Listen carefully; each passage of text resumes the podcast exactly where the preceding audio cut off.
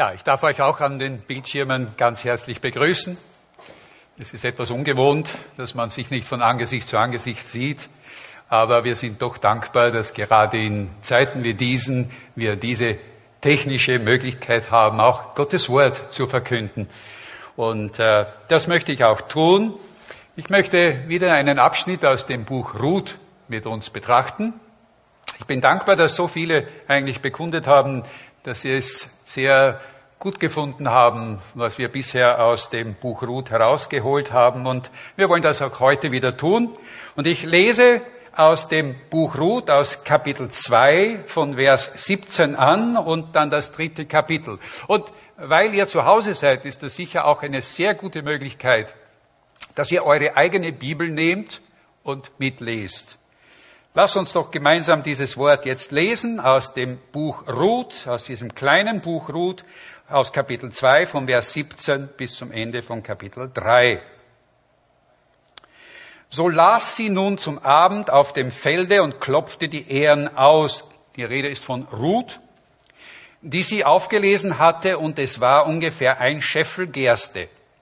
Und sie hob's auf und kam in die Stadt zu ihrer Schwiegermutter und sah, und als sie sah, was sie gelesen hatte, da zog Ruth hervor und gab ihr, was sie übrig gehalten hatte, nachdem sie satt geworden war. Da sprach ihre Schwiegermutter zu ihr, wo hast du heute gelesen und wo hast du gearbeitet? Gesegnet sei, der dir freundlich gewesen ist.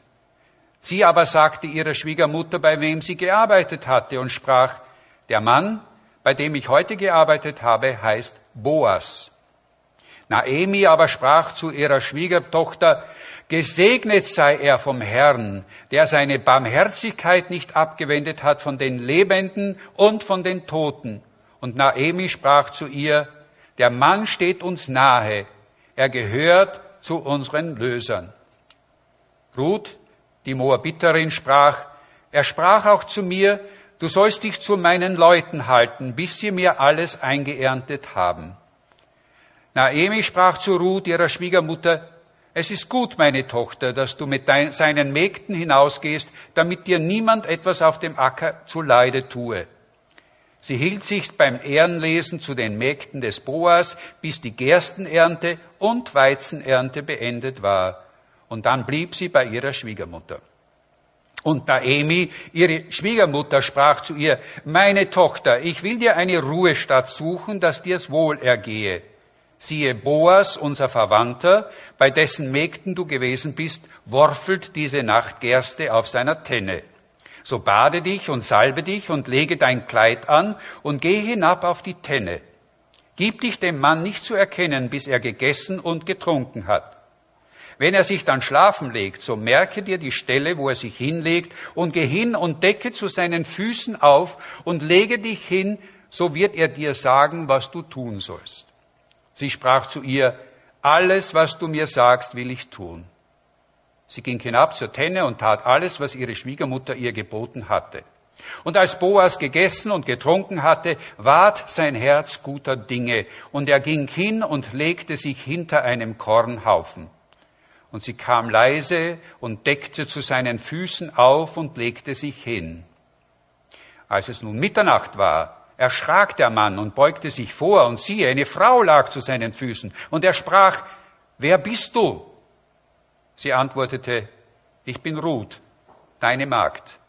Breite den Zipfel deines Gewandes über deine Magd, denn du bist der Löser. Er aber sprach, Gesegnet seist du vom Herrn, meine Tochter. Du hast deine Liebe jetzt noch besser erzeigt als vorher, dass du nicht den jungen Männern nachgegangen bist, weder den Reichen noch den Armen. Nun, meine Tochter, fürchte dich nicht. Alles, was du sagst, will ich dir tun, denn das ganze Volk in meiner Stadt weiß, dass du ein tugendsames Weib bist. Ja, es ist wahr, dass ich ein Löser bin, aber es ist noch ein Löser da, näher verwandt als ich. Bleib über Nacht hier. Will er dich dann am Morgen lösen? Gut, so mag er's tun. Hat er aber keine Lust, dich zu lösen, so will ich dich lösen, so wahr der Herr lebt. Schlafe bis zum Morgen. Und sie schlief bis zum Morgen zu seinen Füßen, und sie stand auf, ehe einer den anderen erkennen konnte, und er dachte, wenn nur niemand erfährt, dass eine Frau auf die Tenne gekommen ist. Und er sprach, nimm das Tuch, das du umhast, und halte es auf. Und sie hielt es hin, und er maß sechs Maß Gerste hinein und lud ihr's auf. Und er ging in die Stadt. Sie aber kam zu ihrer Schwiegermutter, die sprach, wie steht's mit dir, meine Tochter? Und sie sagte ihr alles, was ihr der Mann getan hatte, und sprach, diese sechs Maß Gerste gab er mir, denn er sagte, du sollst nicht mit leeren Händen zu deiner Schwiegermutter kommen. Sie aber sprach, warte nun ab, meine Tochter, bis du erfährst, wo es hinaus will. Denn der Mann wird nicht ruhen, ehe er erbringe es denn heute zu Ende. Vater, wir danken dir für dein Wort und wir bitten dich jetzt, Herr, dass du es uns durch deinen Heiligen Geist aufschließt, dass es uns dient, stärker zu werden und reifer zu werden in der Nachfolge, im Glauben und auch im Vertrauen auf deine Hilfe und auf deinen Beistand in unserem Leben. Amen. Was für eine Woche liegt doch hinter uns. Zuerst der Lockdown am Anfang der Woche, dann dieser ungeheuerliche, ungeheuerliche Terrorakt am Montag. Ja, und jetzt in den letzten Tagen auch noch dieses Fiasko mit der US-Präsidentschaftswahl. Vor ein paar Tagen äh, war in der kleinen Zeitung ein Essay mit dem Titel Unbedingtes Gottvertrauen verführt nicht zu Leichtsinn. Und darin wird die deutsche Fernsehmoderator oder Moderatorin Thea Dorn zitiert, die erzählt, dass sie auf dem Weg zum Hamburger Fernsehstudio an einer Kirche vorbeikam. Sie sagt von sich, von sich selbst, eigentlich bin ich kein gläubiger Mensch, sondern gehöre eher zu den strukturell trostlosen Menschen. Und sie erklärte, was sie damit meinte. Wir sind eine vom Glauben abgefallene Gesellschaft, die nicht mehr an ein Paradies oder das ewige Leben glaubt. Aber an der Kirche fiel ihr ein großes Transparent mit einem Zitat aus dem Neuen Testament auf, das dort hing. Genauer aus dem zweiten Timotheusbrief, Vers 7. Und ich, so sagte diese äh, Moderatorin, hätte nicht gedacht, dass ich mal in einem Fernsehstudio sitzen würde und sagen werde, der klügste Satz, den ich heute gehört habe, war ein Bibelzitat von Paulus. Und zwar stand darauf, Gott hat uns nicht den Geist der Furcht gegeben, sondern der Kraft, der Liebe und Besonnenheit. Der Satz, so sagt sie, hat mich regelmäßig umgehauen, weil ich den Eindruck, hab, Eindruck habe, wir lassen uns im Augenblick massiv vom Geist der Furcht leiten und nicht vom Geist der Kraft, der Liebe und der Besonnenheit. Und ich glaube, dass das nicht gut ist, wenn die Gesellschaft anfängt, sich vom Geist der Furcht bestimmen zu lassen. Aber dann stellt sie diese Frage, aber woraus können Menschen in der Corona-Krise eigentlich noch Trost schöpfen? Ich denke, dieses Buch Ruth kann uns hierauf eine Antwort geben. Es ist eine Geschichte, die auch von Not und Krisen handelt, von einem Leben in Armut und Ungewissheit, was die Zukunft bringt. Und zugleich ist es einer der schönsten Beweise, wie Menschen auch in tristen und unsicheren Zeiten Trost und Zuversicht haben können und davon getragen werden. Wir haben uns ja in den letzten Monaten schon einige Male damit beschäftigt. Ruth, diese, dieses moabitische Mädchen, die in ihrem Leben eine Entscheidung traf, von der sie eigentlich wusste, dass es für ihre Zukunft eine sehr triste Sache wäre nämlich indem sie mit ihrer Schwiegermutter Naomi nach Bethlehem in Judäa zurückgeht, um dort für sie zu sorgen. Ruth spielt eine tragende Rolle in diesem ganzen Geschehen, aber sie ist nicht die Hauptperson in dem ganzen Geschehen. In Kapitel 1 lernen wir also Naomi kennen, diese Schwiegermutter der Ruth, eine gläubige Israelitin, die in den jungen Jahren mit ihrem Mann Elimelech von Bethlehem nach Juda, äh, in Juda nach Moab zog. Und obwohl sich vieles um sie dreht, ist auch sie nicht die Hauptperson in dem Geschehen. Und noch ist es Boas, dieser reiche Bauer, von dem wir heute noch mehr hören werden. Nein, nicht Ruth, nicht Naomi oder Boas sind die Hauptpersonen, sondern El Shaddai, der Allmächtige ist es. Gott, der, so hat es jemand einmal so treffend beschrieben hat, dann am stärksten ist, wenn der Mensch am schwächsten ist. Und damit bin ich bei meinem ersten Punkt. Gott hält die Fäden in seiner Hand. Obwohl in dem Buch Gott an keiner Stelle äh, persönlich spricht. Wir hören dort nicht, Gott sprach. Und trotzdem sehen wir, dass er in jeder, in jeder Szene, in jedem Detail des Buches seine Hand im Spiel hat und leitet und führt. Wenn wir zurückblicken auf Kapitel 1, in Kapitel 1, in Vers 6 erfahren wir, dass Gott die Hungersnot in Judäa beendete, was dann Naomi dazu veranlasste, äh, zurück nach Bethlehem zu ziehen. In Vers 22 im ersten Kapitel, Gott sorgte dafür, dass die zwei Frauen gerade dann nach Bethlehem kamen, als dort die Gerstenernte begann. Und in Vers 3 in Kapitel 2 nun, wir haben es letzte Mal gesagt, war das reiner Zufall, dass Ruth ausgerechnet auf dem Feld des Boas landete, um dort Ehren zu sammeln? Boas, ein Verwandter, ein Verwandter von Elimelech, dem verstorbenen Mann der Naomi? Welche Bedeutung dieses Zusammentreffen für den weiteren Verlauf der Geschichte hat, werden wir ja noch sehen. Etwas, was Ruth zu dem Zeitpunkt überhaupt noch nicht wusste. Sie wunderte sich nur über die Freundlichkeit, die dieser Mann ihr zeigte, dass er ihr sagte, sie soll auf keinen Fall auf ein anderes Feld gehen, um dort Ehren zu sammeln, sondern nur auf seinem Feld bleiben. Er, der seinen Knechten befahl, sie ja nicht anzutasten.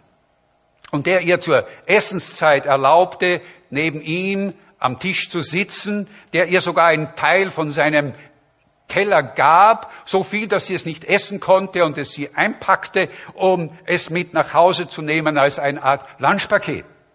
Und am Ende des Tages hatte sie so viel Gerste gesammelt, dass sie Wochen damit auskommen würden. Doch der Höhepunkt kam, als Ruth nach Hause zu ihrer Schwiegermutter kam, die sich eigentlich wahrscheinlich den ganzen Tag Sorgen machte über wie es wohl Ruth auf den Feldern, Feldern ergangen wäre. War sie belästigt worden? Hatte man sie vielleicht verjagt, geschlagen? Und dann war sie plötzlich zurück. Und welche Überraschung, als Ruth ihr dieses Bündel Gerste hinlegte und zeigte, was sie heimgebracht hatte. Und dann die nächste Überraschung, als Ruth ihr noch ein ja, fertiges Abendessen vorsetzte, nämlich von dem, was sie übrig gelassen hatte zu Mittag. Das war unglaublich. Und in Vers 19 in Kapitel 3, äh, Kapitel 2, als Naomi dann sprudelnd diese Frage stellte, wo hast du gelesen, wo hast du gearbeitet, gesegnet sei der, der dir freundlich gewesen ist. Denn sie hörte gespannt zu, was Ruth hier alles berichtete, was sie hier an diesem Tag erlebt hatte. Aber wie in einem spannenden Film der Höhepunkt eigentlich erst zum Schluss kommt, so auch hier. In Vers 19, als Ruth Naomi sagt, der Mann, bei dem ich heute gearbeitet habe, heißt Boas. Boas? Naomi traute ihren Ohr, Ohren nicht. In dem Augenblick, als sie das hörte, begann sich in dieser Frau etwas zu verändern. Spontan bricht sie in ein Dankgebet aus. Vers 20. Gesegnet sei er vom Herrn vom Herrn, der seine Barmherzigkeit nicht abgewendet hat von den Lebenden und von den Toten. Sie, die ja seit dem Tod ihres Mannes sehr verbittert war und an Gottes Güte und Barmherzigkeit zweifelte, die meinte, Gott hätte sie eigentlich verlassen und sie spürte nichts mehr von seiner Liebe. Plötzlich merkt sie, halt, Gott hat mich doch nicht verlassen. Er hält die Fäden meines Lebens noch immer in den Händen. Er hat seine Barmherzigkeit nicht abgewendet von mir. Nun, Ruth weiß in diesem Augenblick nicht, warum Naomi so, so aufgeregt war, bis Naomi ihr eigentlich dann sagte das, was Ruth noch nicht weiß oder wusste, aber was wir inzwischen natürlich schon wissen, dass dieser Mann Boas ihnen sehr nahe steht. In Vers 20 sagt sich, der Mann steht uns nahe. Er gehört zu unseren Lösern oder Erlösern. Nun, was hat es mit diesem Erlöser oder mit dem Löser auf sich? Nach dem mosaischen Gesetz hatte dieser, hatte so ein Mann verschiedene Funktionen. Wenn einer seiner Verwandten, sein Bruder meistens oder irgendein anderer, ein Cousin, äh, zum Beispiel verarmte und sich vielleicht als ein Sklave jemanden anderen verdingen musste, oder wenn er seinen eigenen Sohn verkaufen musste als Sklave, um seine Schulden zu bezahlen, dann war es die Aufgabe dieses Mannes, sofern er die Mittel dafür hatte, sofern er wohlhabend war, diesen Sohn oder diesen Mann freizukaufen. Er musste ihn, er sollte ihn erlösen. Das war vom mosaischen Gesetz her seine Aufgabe. In manchen Fällen musste er sogar die Witwe seines verstorbenen Bruders oder eines nahen Verwandten heiraten, sofern nämlich diese Frau aus dieser ersten Ehe keine Söhne hatte, um dann mit, mit ihr, mit, mit, ihrem, mit, mit seinem Bruder einen Sohn zu zeugen, damit der Name des verstorbenen Mannes nicht ausgelöscht wird. Das heißt, verloren geht. Also hier sprach man von einem Erlöser. Boas war ein enger Verwandter von Naomis Mann Elimelech und dazu war er noch ein wohlhabender Mann, so wird uns gesagt, so dass er ein möglicher Erlöser für Naomis Familie war. Nun, um in der Geschichte weiterzugehen, es hat offensichtlich einige Zeit, einige Wochen noch gedauert. Ruth hat weiterhin Tag für Tag auf dem Feld des Boas gearbeitet. Wahrscheinlich hat es, sie hatte ja schon längst genug, um damit zu leben. Wahrscheinlich hat Boas sie sogar angestellt als einer ihrer Mägde. Boas, so scheint uns hier in diesem Abschnitt, begann mehr und mehr für Ruth zu empfinden. Er forderte sie zum Beispiel auf in Vers 21, sie soll sich zu seinen Leuten halten, bis alles abgeerntet ist, also bis zum, bis zum Ende der Ernte. Offensichtlich äh, möchte er sehr gerne sie in seiner Nähe weiterhin haben. Aber es scheint, als scheue er sich oder scheute er sich, seine Liebe, die so langsam entstand, für Ruth auch wirklich auszudrücken. Jedenfalls tat er nichts dergleichen. Und jetzt kommt äh, Kapitel 3. Kapitel 3, denn für Naomi, diese Schwiegermutter, ja, die, sich, die sich wie eine Mutter der Ruth gegenüber verhält, äh, dauerte diese Sache einfach viel zu lange. Sie fühlte sich bemüßigt einzugreifen um die Sache in Gang zu bringen. Äh, sie hatte ja während dieser Zeit genug, äh, sie hatte während dieser Zeit genug Möglichkeit darüber nachzudenken, einen Plan zu entwickeln. Wie könnte sie diesem Boas einen Ruck geben? Und so sagte sie zu Ruth in Kapitel 3 in Vers 1, meine Tochter, ich will dir eine Ruhestadt suchen, dass dir's wohl ergehe. Das Wort Ruhestadt bedeutet so viel wie ein Zuhause, eine Sicherheit. Ja, eigentlich, ich werde dafür sorgen, dass du einen Mann bekommst. Es ist dasselbe Wort, das wir in Kapitel 1 in Vers 9 finden, wo ja Naomi für ihre beiden Schwiegertöchter Ruth und Orpa betet. Äh, blättert einfach zurück, Kapitel 1, Vers 9. Kapitel 1, Vers 9, dort heißt es, da betet die Naomi, der Herr gebe dass ihr eine Ruhestadt findet, eine jede in ihres Mannes Hause. Nun, hier ist es genau das, was Naomi tut. Das, wofür sie gebetet hat, tut sie jetzt. Seht ihr, auch wir beten sehr oft. Aber sehr oft lassen wir dann dieses Gebet einfach so offen stehen und tun eigentlich nicht weiter damit. Von Tony Capolo wird einmal folgende, Folgendes erzählt. Er war auf einer Spendenaktion in einer großen Gemeinde und die Leiterin dieser, es war eine Frauenveranstaltung, er war der Gastsprecher, die stand auf der Bühne und sagte, und wir sammeln jetzt und wir wollen jetzt dafür beten, dass möglichst viel zusammenkommt. Und sie bat Toni Campolo doch dafür zu beten, dass möglichst viele Spenden hereinkommen. Toni Campolo sagte allerdings, nein, das tue ich jetzt nicht. Und sie schaut, schaut ihn erstaunt an und dann sagte sie, nein, äh, sagte er, nein, sondern wir werden jetzt den Korb nehmen und zuerst einmal den Korb herumreichen und Spenden sammeln und dann danken wir für das, was wir zusammenbekommen haben. Und Sie, liebe Frau, liebe Schwester, Sie fangen am besten an, nehmen Sie Ihre Geldtasche heraus und leeren Sie alles, was Sie drin haben, heraus. Nun, diese Frau bekam einen roten Kopf, tat, was er ihr sagte aber Toni Campolo sagte später, er wurde nie wieder in dieser Gemeinde eingeladen. Verständlich. Aber es zeigt uns, dass Gebet alleine nicht das ist, sondern dass zum Gebet auch unser Handeln gehört. Und genau das tat Naomi jetzt. Und damit bin ich beim zweiten Punkt. Gott möchte uns verwenden, damit auch sein Plan, das, wofür wir beten, wirklich verwirklicht und umgesetzt wird. Und er überlässt es dann sehr oft unserem Tun, unserer, unserer, unserer Initiative. Und das tat Naomi. Sie hatte einen Plan.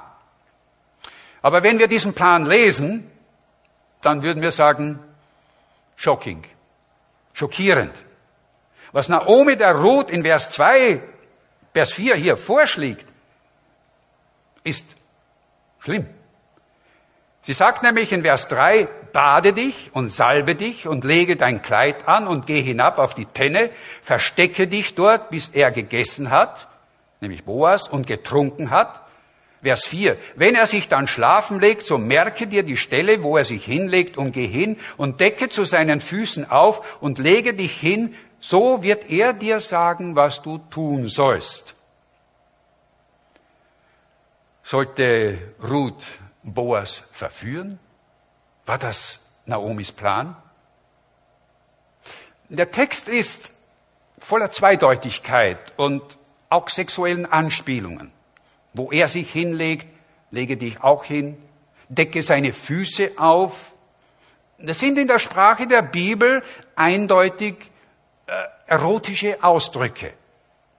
Und wenn wir es mit den Augen der laissez-faire oder sexuellen Freizügigkeit unserer Zeit lesen, dann mag es wirklich so scheinen, als ob Naomi das im Sinn hatte.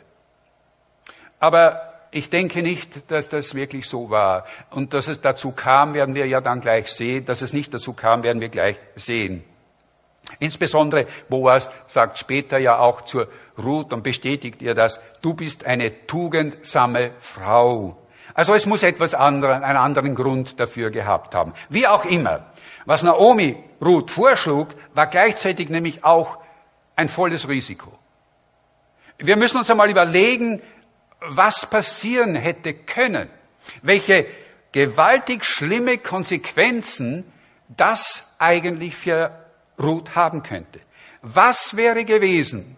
Was wäre gewesen, wenn Ruth in der Dunkelheit, nachdem sie also sich dort irgendwo hinlegen, den falschen Mann erwischt und sich beim falschen Mann hinlegt. Was wäre gewesen, selbst wenn sie ihn gefunden hätte? Was wäre, wenn Boas aufgewacht wäre und sie zurückgewiesen hätte und bloßgestellt hätte, zum Schreien angefangen hätte und sie als Prostituierte dargestellt hätte? Immerhin war Ruth eine Moabiterin. Nun, was das in, Judäa bedeutete, ähm, wissen wir, wenn wir das Alte Testament kennen. Die Leute von Bethlehem, die wussten, wie die Moabiterinnen, die Frauen waren. In 4. Mose 25 wird uns berichtet davon. Dort wird uns berichtet, wie die jungen Frauen von Moab mit den israelitischen Männern Orgien feierten und sie zur Abgötterei führten und was dann ja zum Zorn Gottes über das ganze Volk äh, wirkte. Moabitische Frauen waren bekannt dafür. Und Ruth, wenn das bekannt wurde, würde sicher aus Bethlehem verjagt werden und sie würde nie einen Mann finden. So eine Gefahr lag hier in Naomis Plan. Und Es hätte uns nicht verwundert, wenn Ruth gesagt hätte, nein, das tue ich nicht. Es fällt mir gar nicht ein, dass ich das tue. Aber in Vers 5 und 6 sagt uns, dass Ruth alles tat, was Naomi ihr auftrug. Sie ging hinab zur Tenne und tat alles, was ihre Schwiegermutter ihr geboten hatte. Und dann Vers 7 und Vers 8. Zwei Verse so voller Spannung. Vers 7. Sie wartete, bis Boas gegessen und getrunken hatte. Und wahrscheinlich hatte er etwas zu viel getrunken. Jedenfalls heißt es, er war guter Dinge. Und er ging hin und legte sich dann hinter einen Kornhaufen zum Schlafen nieder. Jetzt müssen wir überlegen, was jetzt war, denn Ruth beobachtete das. Sie hatte sich ja versteckt, so hatte es ja Naomi ihr gesagt. Und sie wartete. Wie lange musste sie warten, bis Boas eingeschlafen war? Wie lange musste sie warten, bis sie sicher war? Vielleicht wartete sie darauf, dass sie sein Schnarchen hörte. Und dann kroch sie langsam dorthin. Das heißt, sie deckte die zu seinen Füßen auf und legte sich hin. Und dann dauerte es wieder sehr lange, nämlich bis Mitternacht, bis Boas aufwachte. Irgendetwas muss ihn dann aufgeweckt haben um Mitternacht. Vielleicht wurden ihm die, die Zehen kalt, nachdem ja die Ruth die Decke auf sich genommen hat, auch ein Teil davon. Oder, nein, das denke ich nicht, aber vielleicht hat Ruth ihn gekitzelt, weil sie endlich wusste, wollte, dass er aufwacht. Was auch immer es war. Es heißt von ihm, er und er erschrak. Er erschrak, als er merkte, dass da jemand zu seinen Füßen lag. Noch dazu eine Frau.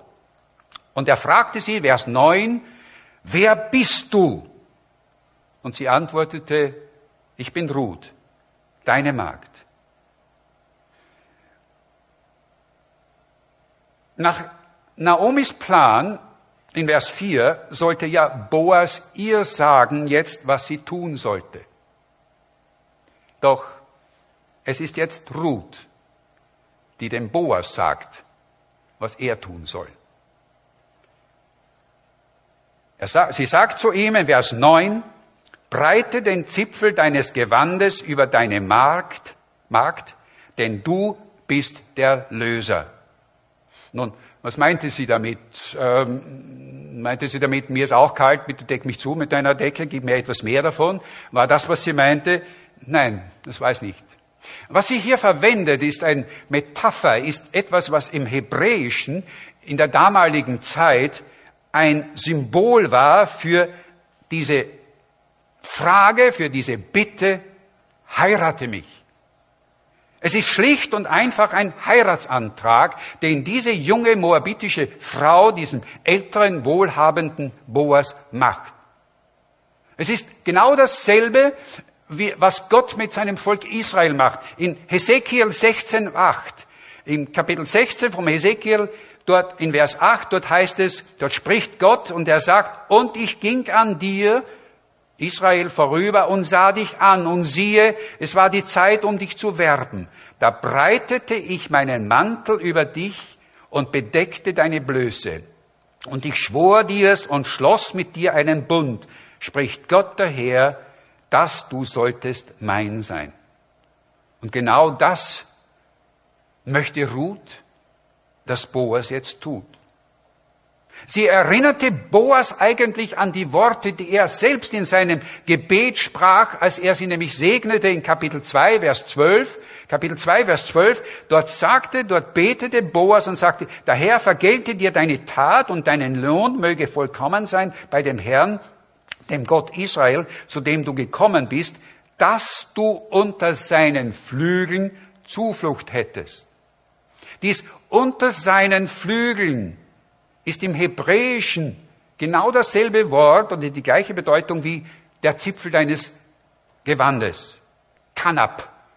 Beides bedeutet dasselbe. Es ist ein Wort mit zwei Bedeutungen. Das ist so ähnlich wie im Deutschen wir dieses Wort Blatt haben. Und Blatt kann bedeuten ein Blatt Papier, aber gleichzeitig auch ein Blatt von einem Baum.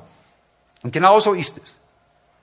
Was Ruth hier zu Boas sagt, ist eigentlich nichts anderes als, du hast für mich gebetet.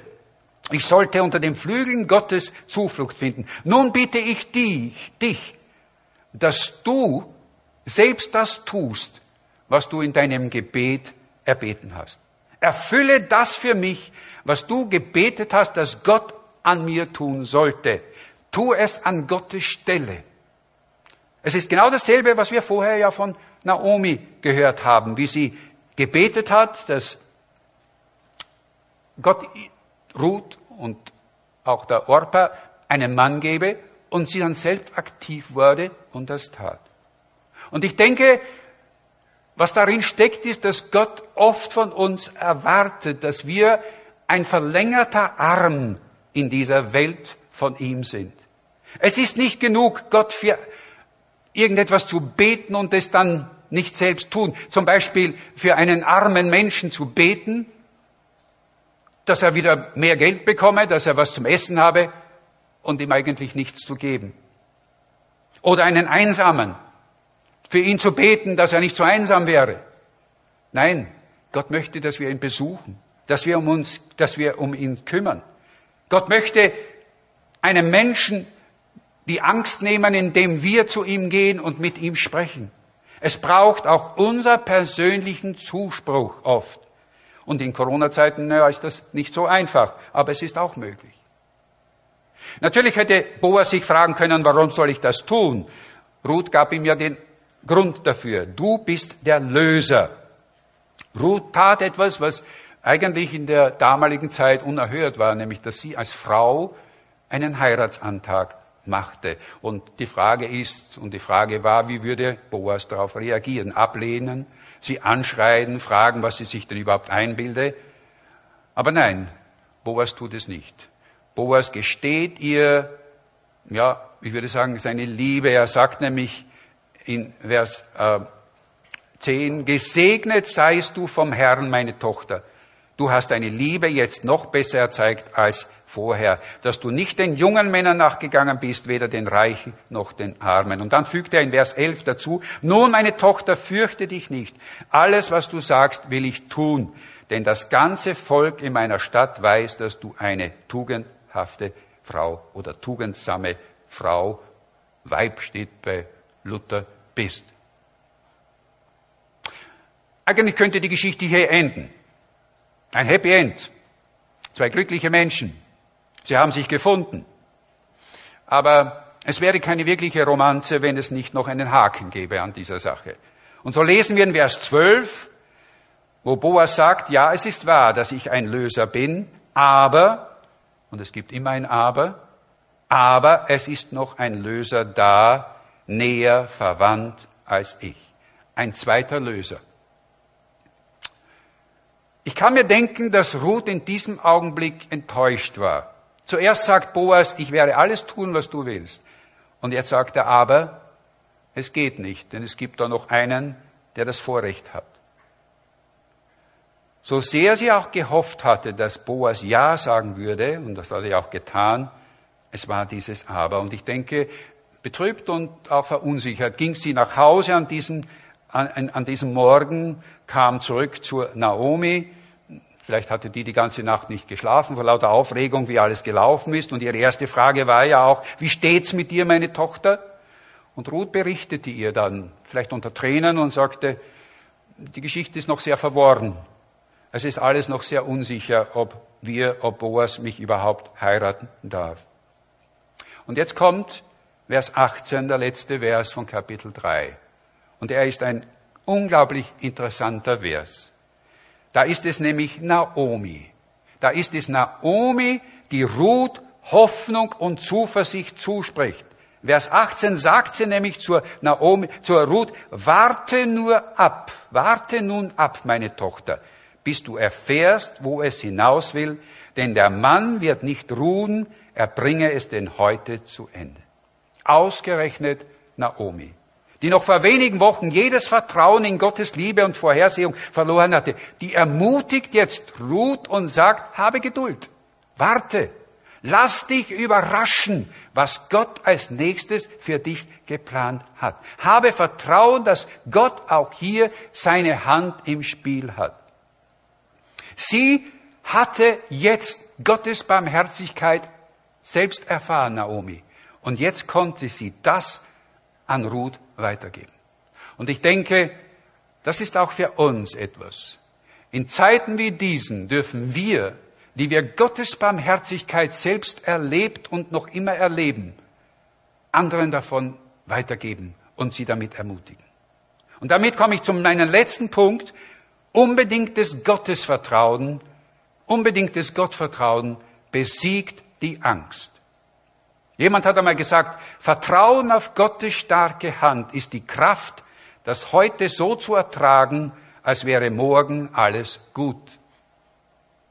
Ich sage es noch einmal.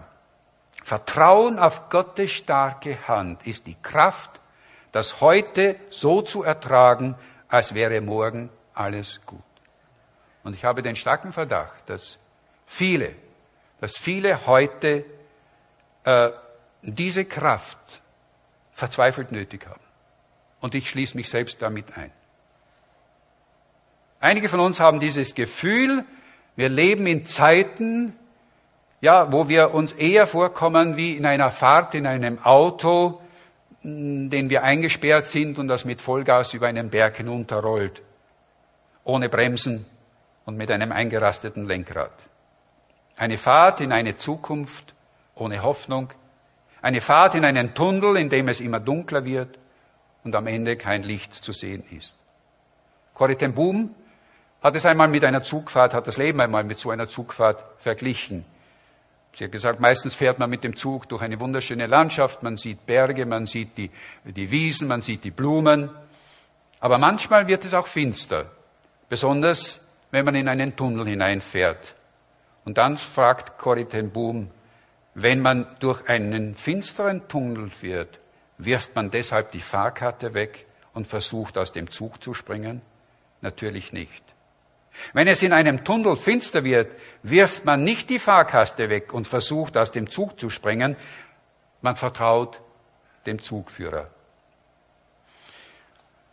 Wir haben am Anfang den Vers aus 2. Timotheus Kapitel 1, Vers 7 vorgelesen. Denn Gott hat uns nicht den Geist der Furcht gegeben, sondern den Geist der Kraft und der Liebe und der Besonnenheit. Ich möchte mit zwei Versen, die etwas weiter in diesem Brief stehen. Denn dort heißt es in Vers 9, schon vor aller Zeit hat er uns durch Jesus Christus seine Gnade geschenkt. Jetzt aber ist sie sichtbar geworden, weil Jesus Christus, unser Erlöser, auf die Erde gekommen ist. Er hat den Tod die Macht genommen und das unvergängliche Leben ans Licht gebracht. Gott hat uns nicht den Geist der Furcht und Angst gegeben. Seht ihr, wir haben in Jesus Christus einen mächtigen Löser, Erlöser, so wie Boas, aber einen viel stärkeren und viel mächtigeren, als es Boas jemals für Ruth sein konnte.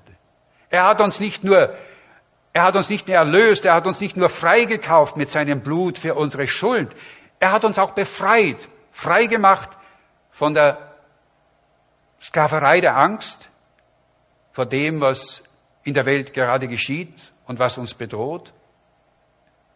Er hat uns freigemacht. Er hat selbst in Johannes 16, 33 gesagt, in der Welt habt ihr Angst, aber seid getrost. Ich habe die Welt überwunden. Jesus ist für uns das geworden, was Boas für Ruth ist oder war. Er ist unser Erlöser. Wir werden das nächste Mal noch mehr darüber hören. Aber was wir heute brauchen, was wir heute brauchen, ist einfach wieder ein neuer Blick für diese Verheißung die Jesus uns gibt, nämlich dass die Dinge morgen anders aussehen werden als heute. Sie werden morgen alles anders sich gestalten, als wir es heute für möglich halten. Er ist der Erlöser, Jesus, Gottes Sohn, Gottes Lamm, erwählt zu tragen unserer Sünde Lohn. Danke, lieber Vater, du gabst uns deinen Sohn, Dein Geist gib uns die Kraft zu dienen, bis er wiederkommt, heißt es in einem Lied, das wir jetzt singen werden. Aber ich möchte zum Abschluss noch mit uns beten. Vater, wir wollen dir danken, dass du auch heute für uns einen Erlöser bereithältst, dass dein Sohn, dass unser Herr Jesus Christus unser Erlöser ist, der uns freigemacht hat von der Angst, vor einer unsicheren Zukunft. So wie Boas der Löser wurde für Ruth aus ihrer, ja, ihrer Situation, aus ihrer dunklen Zukunft, die vor ihr lag und eine neue Hoffnung für sie brachte. so hast du es auch durch Jesus für uns getan. Herr, wir bitten dich, dass wir das wieder neu auch verstehen und begreifen und vor allem, dass wir es auch anderen weitersagen können, die von dieser Angst, die momentan umgeht, auch darunter leiden und davon befallen sind.